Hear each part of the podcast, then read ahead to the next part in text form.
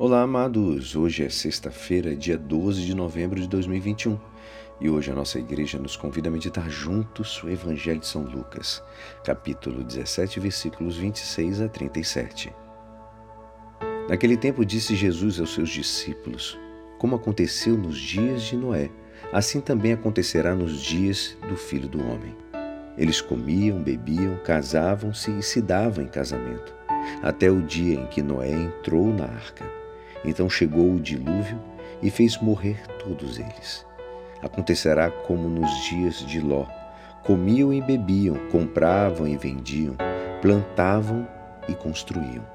Mas no dia em que Ló saiu de Sodoma, Deus fez chover fogo e enxofre do céu e fez morrer todos. O mesmo acontecerá no dia em que o Filho do Homem for revelado.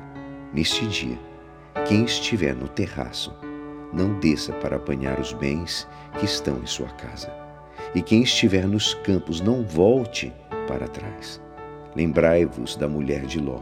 Quem procura ganhar a sua vida vai perdê-la, e quem a perde vai conservá-la.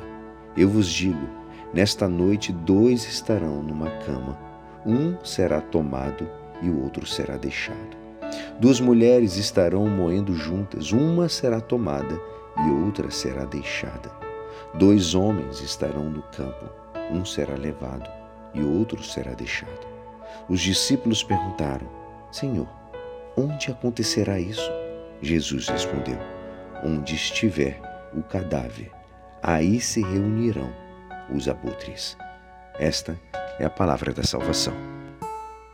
Podemos perceber, amados, que o evangelho de hoje é a continuação do de ontem. Por isso, é preciso recordar duas coisas importantes. A primeira é: Deus está sempre perto de nós. Segundo, os cristãos identificam a proximidade de Deus na morte e ressurreição de Jesus.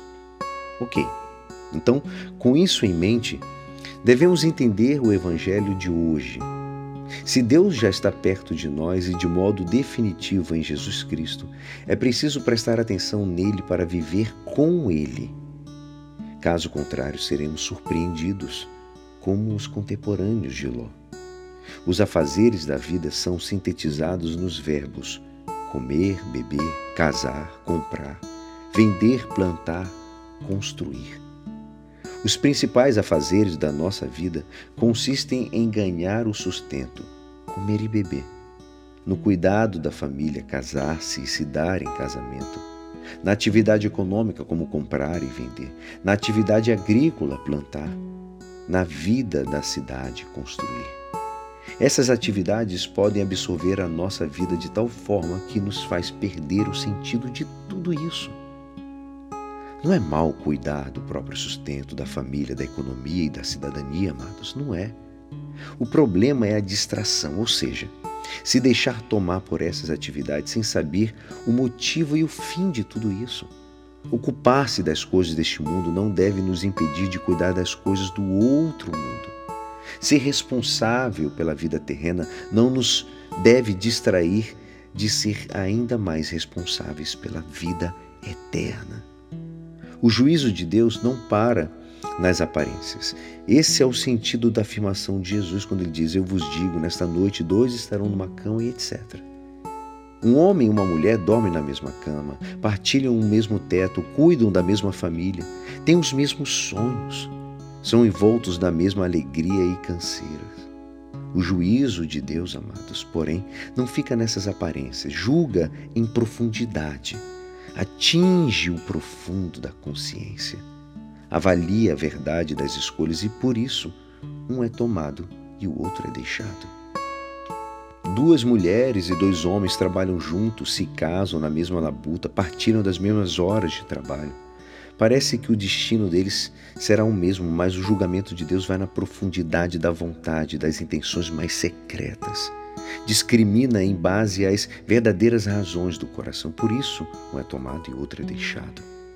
Deus não se ocupa das aparências, amados.